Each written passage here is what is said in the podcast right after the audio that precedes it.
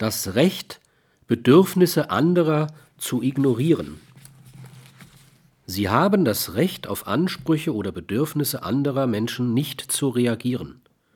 Ein gutes Kind würde so etwas natürlich nicht zu tun wagen.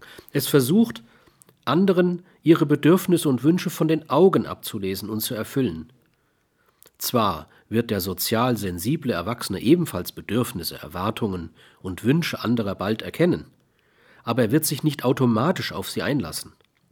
Und er wird sich weder ängstlich noch schuldig fühlen, wenn er sich ihnen verweigert. Die wichtigsten Verweigerungsgründe sind Interessenkollisionen.